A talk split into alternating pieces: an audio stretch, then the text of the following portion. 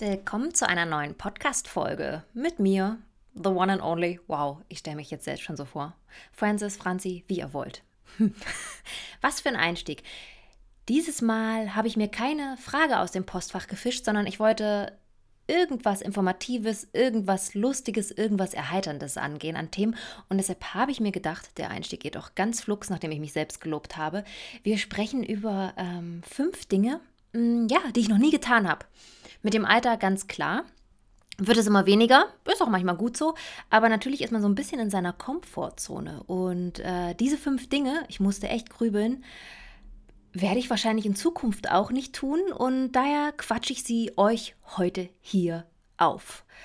Äh, alles ohne Gewehr. Wenn ich da irgendjemanden angehe mit, äh, kleiner Spoiler, wenn wir über Spargel sprechen, lebt damit. So, fangen wir an. Nummer eins aus meiner Kategorie fünf Dinge, die ich noch nie getan habe, ist, ich war noch nie auf Tinder.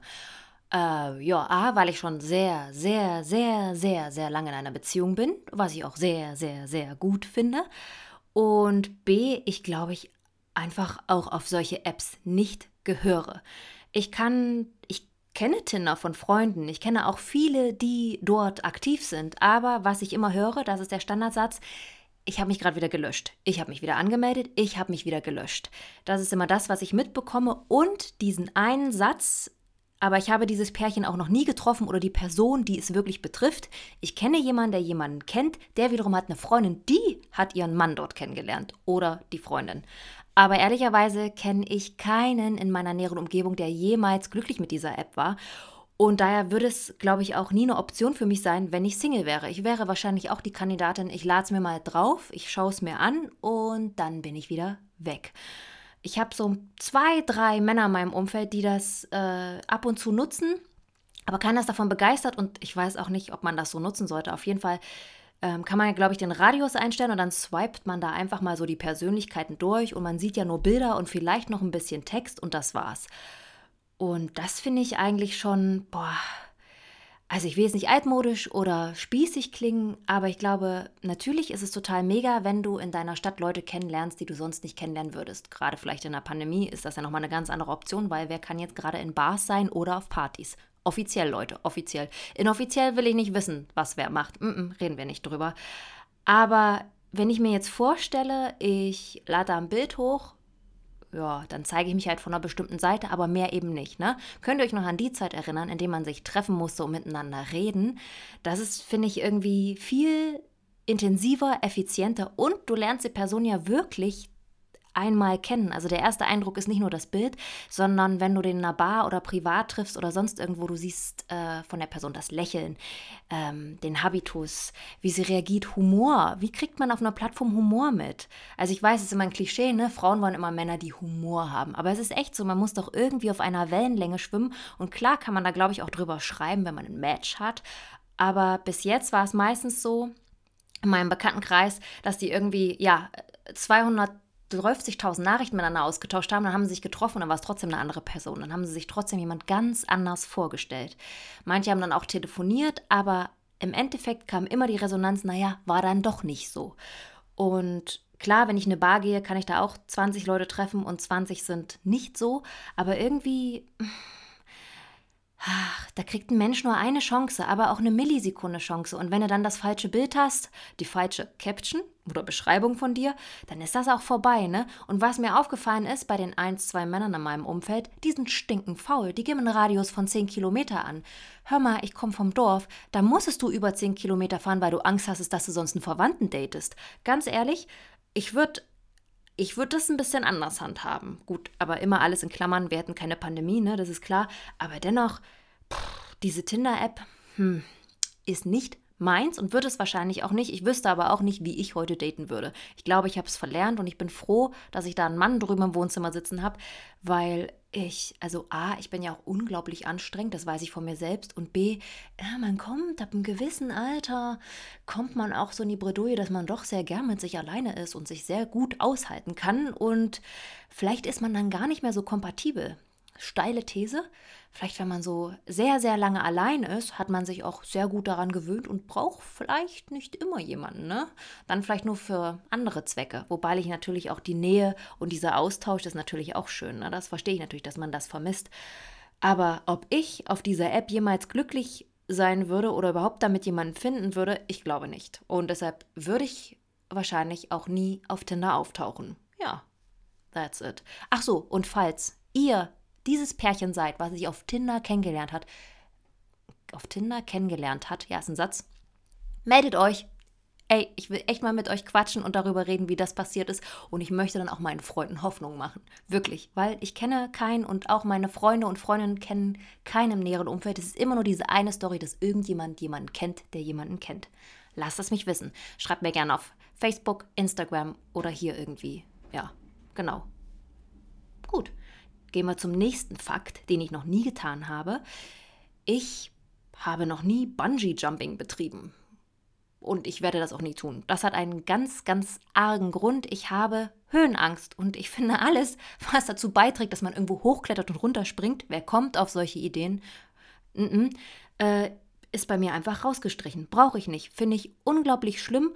Ich habe ja schon Schiss, wenn ich auf eine Leiter mich stellen muss. Selbst diese kleinen mit nur drei Stufen oder die, die man nur an die Wand lehnt. Da denke ich mir, wenn ich auf der dritten Stufe bin, die schlimmsten Szenarien aus. Wahrscheinlich bin ich auch noch ein leichter Hypochonder, das kommt noch dazu.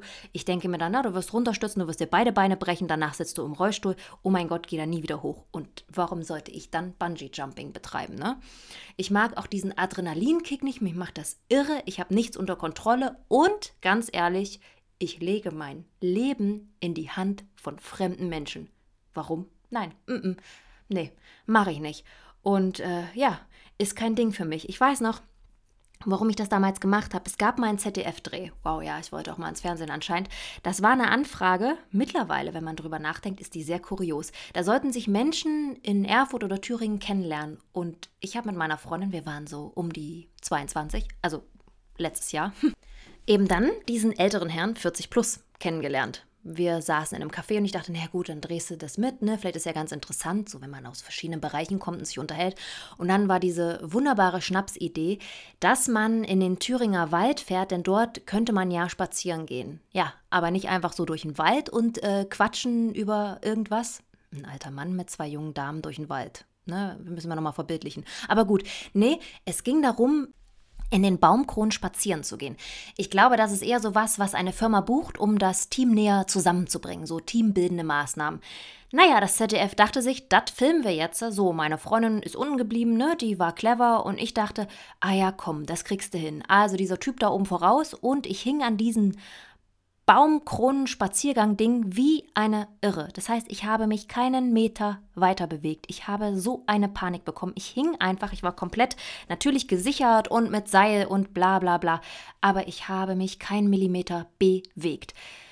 Ich glaube, es haben alle, selbst meine Freunde, auf mich eingeredet, dass doch einfach einen Schritt nach vorne, einfach weiter, dann über diese Holztreppe und dann darüber. Aber ich habe einfach nur unter absolutem Gekreische und richtigen verbalen Ausfällen, also gegen mich selbst, ich mache das nicht, ich raste aus, ich hasse euch alle, habe ich mich nicht bewegt.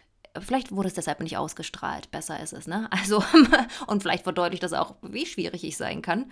Äh, aber ich konnte mich kein Millimeter bewegen. Ich hatte so richtige Angst. Und dann der Clou war, also als ich mich dann mal so Stück für Stück und Stunde um Stunde da bis zum Ende dieses bescheuerten Spaziergangs in den Baumkronen, Baumkronen bewegt hatte, war das wirklich, du musstest von einem Podest in so eine Seilwand springen, so als letzte vertrauensbildende Maßnahme.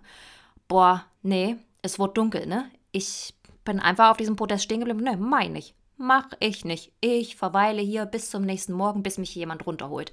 Ende vom Lied. Es musste mich auch jemand runterholen, weil ich konnte da nicht drüber springen. Ich konnte nicht diesen Fuß über diesen extrem hohen Abgrund, extrem hohen Abgrund in meiner Vorstellung wagen. Ja, da war ich unten. Alle waren ein bisschen unangenehm berührt, ich auch. Ich habe mich auch mega geschämt, aber ey, würde ich nie wieder machen, wurde auch nie ausgestrahlt und auch am Ende muss man sagen, ist auch gut so, weil Allein diese Vorstellung, wenn ein elterlicher Mann mit zwei jungen Gören da langläuft und dann in Baumkronen spazieren geht und die eine da oben ausrastet, ja, weiß ich auch nicht. Würde ich auch nie wieder tun.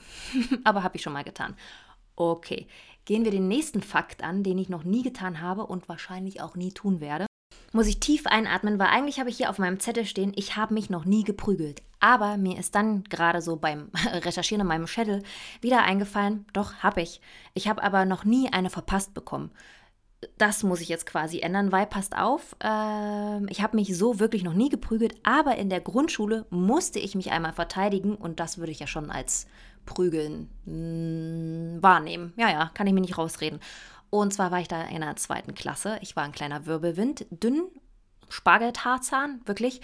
Blonde Haare, aber wirklich vorm Herrn, ich bin, bin, bin ein kleines Großmaul, muss man einfach sagen. Also so wie ich hier rede, das ist äh, bestimmt noch äh, legitim, aber so als Göre, ich konnte ganz schön frech werden und ganz schön laut.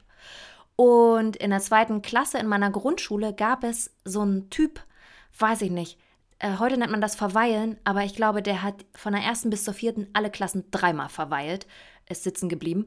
Und es war so ein richtiges Arschloch. Der war so ein richtiger mieser Typ. Der hat die Erstklässler geschubbt, der hat die Drittklässler verhauen und die Viertklässler, äh, ja, die hatten auch alle Angst vor ihm. Und da stand er immer auf dem Schulhof und hat alle rumgeschubst. Und ich weiß nicht mehr, was der Auslöser war. Sicherlich hat er mich auch geschubst. Auf jeden Fall habe ich dann meine Schuhe ausgezogen, warum auch immer, bin auf ihn los und habe ihn voll umgehauen und mit meinem Schuh nochmal direkt hinterher geworfen.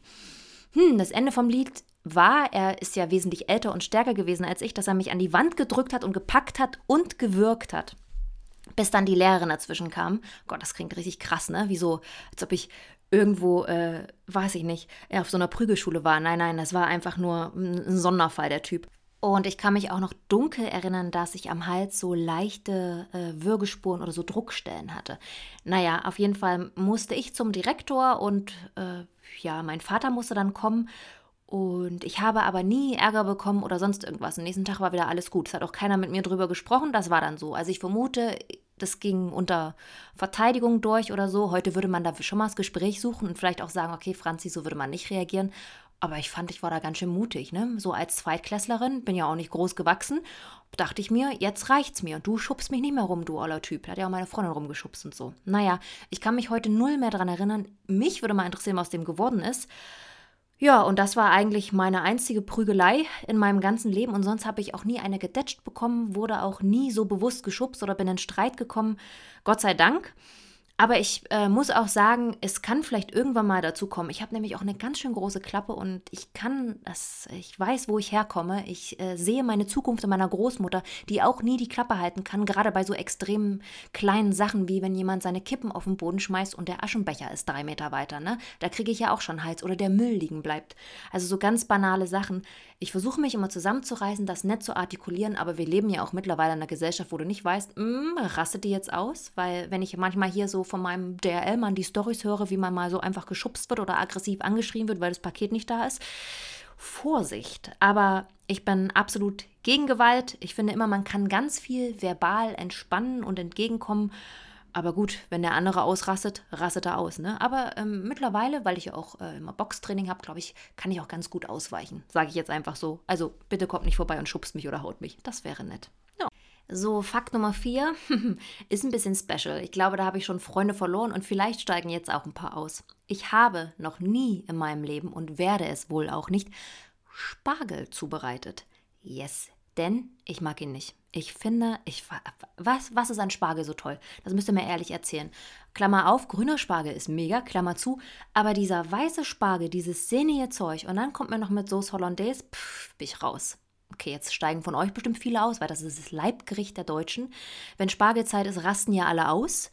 In meinem Freundeskreis und auch sonst in meiner Familie, aber ich kann das Zeug nicht essen. Wenn wir dann immer essen gehen, dann gibt es ja immer diese Spargelgerichte und wir müssen dann noch immer in ein Spargelrestaurant und es ist alles mit Spargel, selbst die Deko und es ist für mich immer ein Albtraum. Ich bestelle dann mal Kartoffeln dazu und esse sie dann mit Salz und Butter, weil ich nämlich auch Sauce Hollandaise nicht mag. Ja, ich weiß, ich weiß, das ist ganz lecker. Ja, und man gönnt sich das ja mal. Und ach, und man muss nur den richtigen Spargel und der muss natürlich richtig zubereitet sein. Ja, es ist wie Rosenkohl. Es sind Dinge, die ich nicht verstehe. Und äh, egal, wie er mir den verarbeitet, ob im Salat oder sonst irgendwas, ich frage mich immer, warum? Was, Was ist das? Warum? Weiß ich nicht. Ist nichts für mich. Mir schmeckt es nicht. Ich finde es auch nicht ästhetisch und nichts. Ich komme da einfach nicht ran. Und natürlich habe ich ihn schon probiert. Natürlich habe ich ihn auch schon im Restaurant probiert. Natürlich habe ich ihn auch schon bei Spargelköchen probiert. Aber es ist einfach nicht mein Essen. Ihr könnt mich damit wirklich verjagen. Also falls ihr, also falls jetzt irgendwelche Leute zuhören, die mich loswerden wollen, ladet mich doch zum Spargelessen ein. Ich werde nie vorbeikommen. Ja, und das passiert öfters. Das ist nicht schlimm. Ich lade mich dann immer selbst aus, weil ich möchte natürlich nicht was komplett anderes am Tisch essen, weil es wird ja dann noch ewig über dieses blöde Zeug diskutiert und wie lecker es ist und ach, wie man es zubereiten könnte. Aber da bin ich einfach raus. Ich bin keine Spargeltante und ich bin stolz drauf. Und hört mal die Preise zur Spargelzeit. Pff, ne, esse ich lieber einen Salat.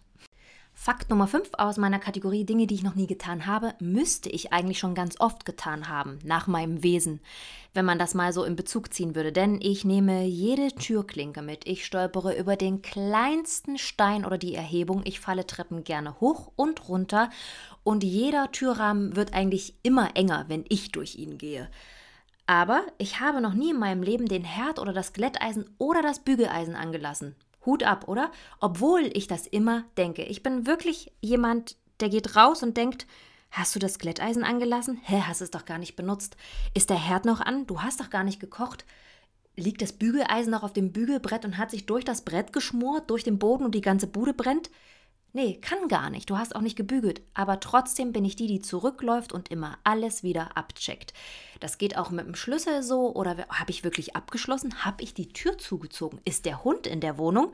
Das geht mir wirklich immer durch den Kopf, wenn ich die Wohnung verlasse. Und meistens ist es so, dass ich irgendwie schon einen halben Kilometer vorne stehe an der Ecke und denke, verdammt, jetzt muss ich nochmal zurück. Und es ist wirklich so. Ich gehe dann auch zurück und checke alles ab. Aber es ist mir noch nie passiert. Ich habe noch nie eins dieser Dinge angelassen aber muss immer wieder prüfen, ob ich sie angelassen habe. Es ist richtig schlimm in meinem Kopf. Es liegt wahrscheinlich auch daran, dass man einfach sowas bewusst machen muss, wenn man das Haus verlässt. Ne? Man nimmt seine Tasche, schaut nochmal, habe ich irgendwas angelassen, habe ich irgendwas benutzt, was ich wegräumen muss oder sonst irgendwas und dann geht man los. Aber prinzipiell äh, gehe ich immer auf den letzten Drücker los. Leider, ich bin leider nicht so German Pünktlichkeit. Ich wäre es gern, aber ich habe immer dieses akademische Viertel. Darüber hinaus wird es nichts mehr, aber ja, das ist so mein Ding, vielleicht noch aus Studienzeiten. Aber ich habe wirklich noch nie sowas angelassen, mir ist noch nie sowas passiert. Ich habe mich auch noch nie, toi toi toi, ausgeschlossen. Mhm. Aber trotzdem habe ich die Gedanken dazu. Vielleicht ist es ganz gut, wenn man sich darüber immer die Gedanken macht, auch wenn es im Nachhinein ist und man zurücklaufen muss und man dann zu spät kommt und das dann der anderen Person oder dem äh, betreffenden Meeting erklären muss. Nervig ist aber lieber so als andersherum. Ja, gut. Der fünfte Fakt war echt spießig, ne? Aber ist einfach so. Ich gebe ja auch zu, ich bin ja gern spießig, auch wenn ich das immer so ein bisschen aufs Korn nehme. Ach, ich mag's. Ich bin, glaube ich, auch so eine richtige schöne Kartoffel. Yes, German Potato. Okay, das waren sie, die fünf Dinge, die ich noch nie getan habe. Fünf Facts über mich. Ja, weiß ich nicht, ob es informativ war, aber hoffentlich unterhaltsam. Und was ich mir vorgenommen habe, ist, diesen Podcast jetzt immer am Samstag hochzuladen. Ich finde, das ist so irgendwie meine Routine, dass ich samstags immer kaum Podcasts habe, die ich anhören kann, weil alle entweder sonntags oder mittwochs oder freitags kommen. Und ich habe mir jetzt den Samstag vorgenommen und so könnt ihr den ganzen Sonntag noch meiner Stimme lauschen. Wir hören uns also nächste Woche Samstag wieder. Ja, und sonst, wie immer, lasst gerne fünf Sterne da. Auch ein schönes, wunderbares Kommentar nehme ich auch gern mit. Ja, jetzt halte ich aber die Klappe. Genießt den Sonntag.